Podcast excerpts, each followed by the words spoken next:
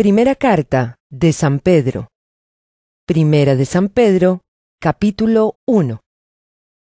Pedro, apóstol de Jesucristo, a los elegidos, extranjeros dispersos por el Ponto, Galacia, Capadocia, Asia y Bitinia, según la previsión de Dios el Padre, mediante la obra santificadora del Espíritu, para obedecer a Jesucristo y ser redimidos por su sangre. Que abunden en ustedes la gracia y la paz. Alabado sea Dios, Padre de nuestro Señor Jesucristo. Por su gran misericordia, nos ha hecho nacer de nuevo mediante la resurrección de Jesucristo, para que tengamos una esperanza viva y recibamos una herencia indestructible, incontaminada e inmarchitable. Tal herencia está reservada en el cielo para ustedes, a quienes el poder de Dios protege mediante la fe, hasta que llegue la salvación que se ha de revelar en los últimos tiempos. Esto es para ustedes motivo de gran alegría, a pesar de que hasta ahora han tenido que sufrir diversas pruebas por un tiempo. El oro, aunque perecedero, se acrisola al fuego. Así también la fe de ustedes, que vale mucho más que el oro, al ser acrisolada por las pruebas, demostrará que es digna de aprobación, gloria y honor cuando Jesucristo se revele. Ustedes lo aman a pesar de no haberlo visto, y aunque no lo ven ahora, creen en Él y se alegran con un gozo indescriptible y glorioso, pues están obteniendo la meta de su fe, que es su salvación. Los profetas, que anunciaron la gracia reservada para ustedes, estudiaron y observaron esta salvación. Querían descubrir a qué tiempo y a cuáles circunstancias se refería el Espíritu de Cristo que estaba en ellos, cuando testificó de antemano acerca de los sufrimientos de Cristo y de la gloria que vendría después de estos. A ellos se les reveló que no se estaban sirviendo a sí mismos, sino que les servían a ustedes. Hablaban de las cosas que ahora les han anunciado los que les predicaron el Evangelio por medio del Espíritu Santo enviado del cielo. Aún los mismos ángeles anhelan contemplar esas cosas. Por eso, dispónganse para actuar con inteligencia. Tengan dominio propio. Pongan su esperanza completamente en la gracia que se les dará cuando se revele Jesucristo. Como hijos obedientes, no se amolden a los malos deseos que tenían antes, cuando vivían en la ignorancia. Más bien, sean ustedes santos en todo lo que hagan, como también es santo quien los llamó, pues está escrito, Sean santos, porque yo soy santo. ya que invocan como Padre al que juzga con imparcialidad las obras de cada uno, vivan con temor reverente, mientras sean peregrinos en este mundo. Como bien saben, ustedes fueron rescatados de la vida absurda que heredaron de sus antepasados.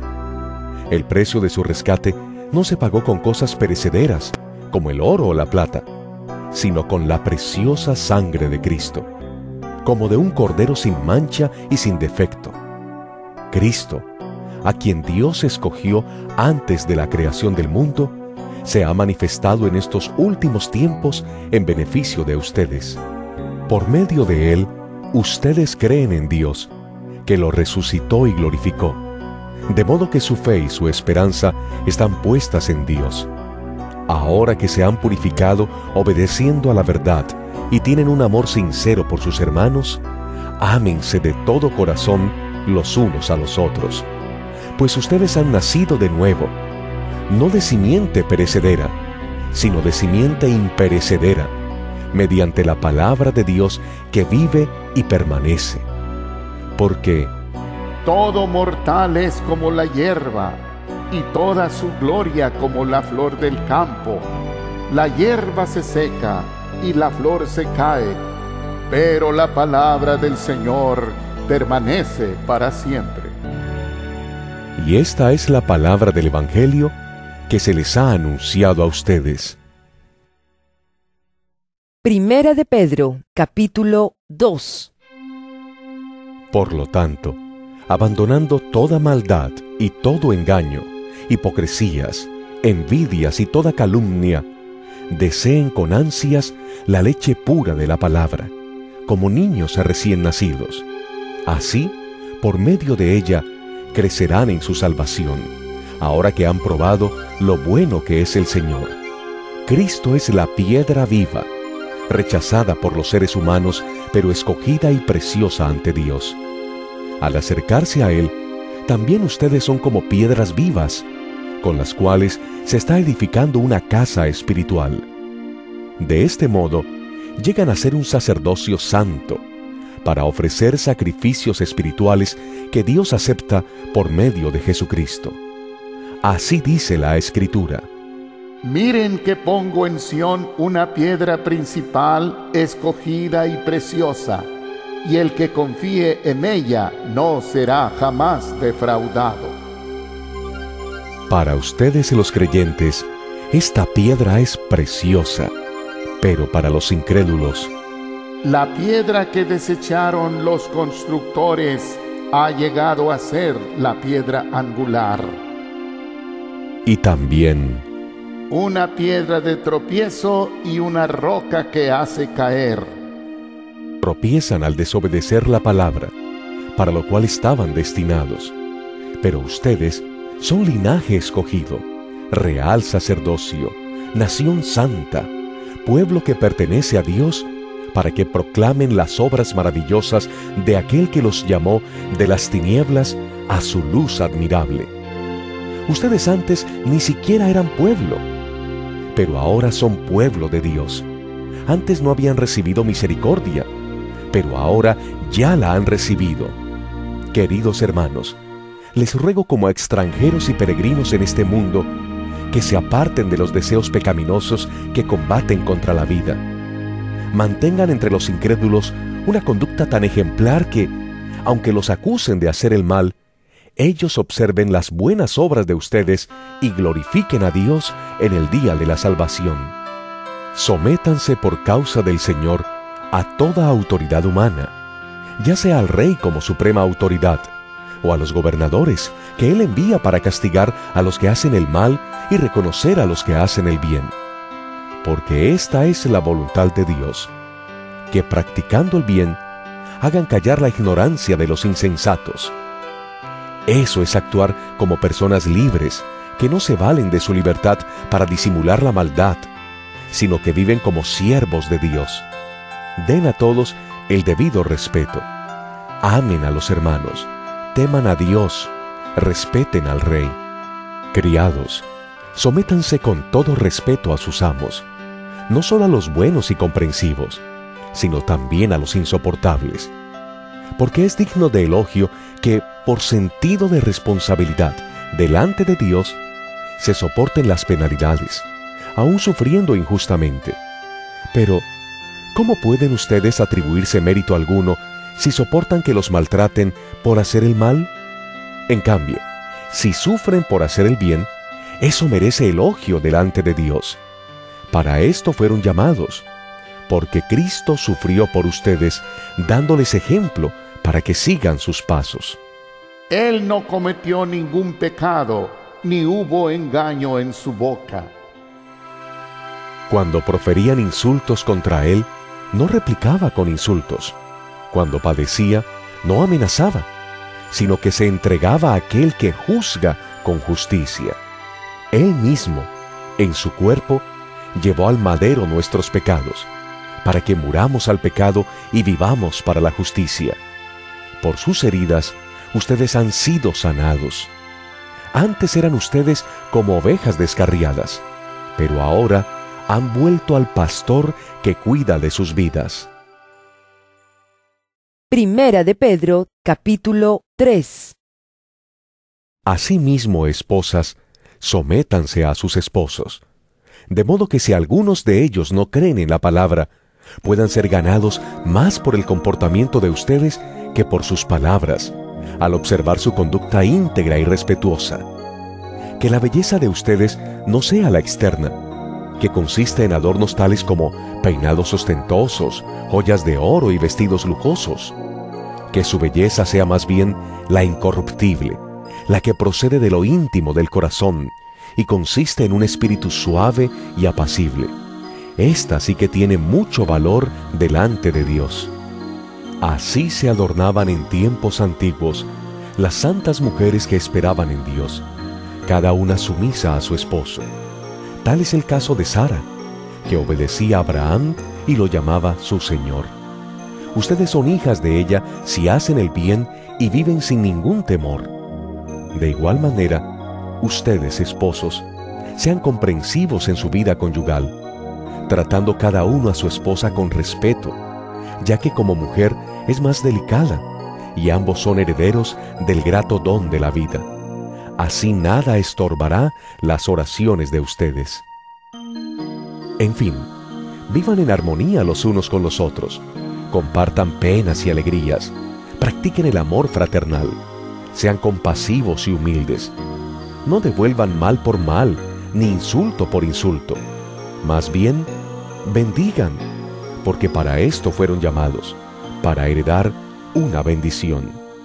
En efecto, el que quiera amar la vida y gozar de días felices, que refrene su lengua de hablar el mal y sus labios de proferir engaños, que se aparte del mal y haga el bien, que busque la paz y la siga, porque los ojos del Señor están sobre los justos y sus oídos atentos a sus oraciones, pero el rostro del Señor está contra los que hacen el mal. Y a ustedes, ¿quién les va a hacer daño si se esfuerzan por hacer el bien? Dichosos si sufren por causa de la justicia. No teman lo que ellos temen, ni se dejen asustar. Más bien, honren en su corazón a Cristo como Señor. Estén siempre preparados para responder a todo el que les pida razón de la esperanza que hay en ustedes.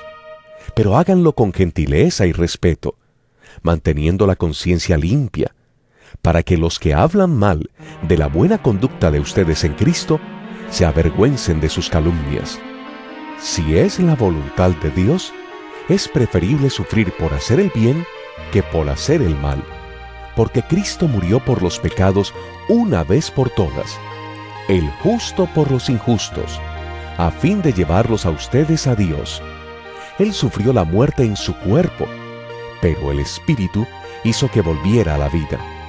Por medio del Espíritu fue y predicó a los espíritus encarcelados, que en los tiempos antiguos, en los días de Noé, desobedecieron cuando Dios esperaba con paciencia mientras se construía el arca. En ella solo pocas personas, ocho en total, se salvaron mediante el agua, la cual simboliza el bautismo que ahora los salva también a ustedes. El bautismo no consiste en la limpieza del cuerpo, sino en el compromiso de tener una buena conciencia delante de Dios. Esta salvación es posible por la resurrección de Jesucristo, quien subió al cielo y tomó su lugar a la derecha de Dios y a quien están sometidos los ángeles, las autoridades y los poderes.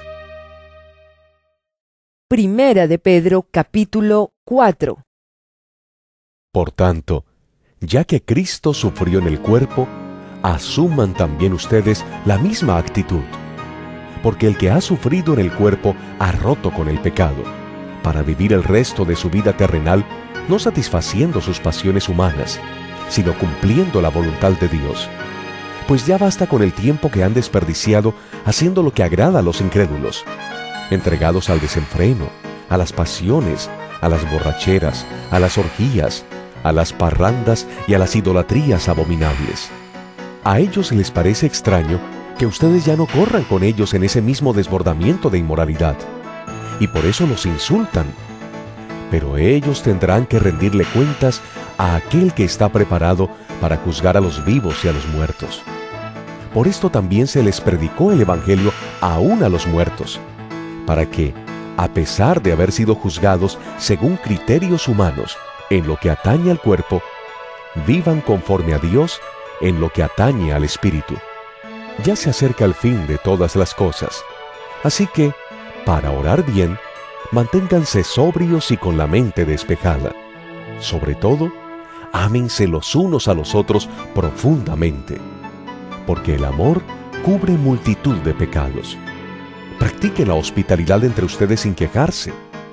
Cada uno ponga al servicio de los demás el don que haya recibido, administrando fielmente la gracia de Dios en sus diversas formas. El que habla, hágalo como quien expresa las palabras mismas de Dios. El que presta algún servicio, hágalo como quien tiene el poder de Dios. Así Dios será en todo alabado por medio de Jesucristo, a quien sea la gloria y el poder por los siglos de los siglos. Amén. Queridos hermanos, no se extrañen del fuego de la prueba que están soportando, como si fuera algo insólito.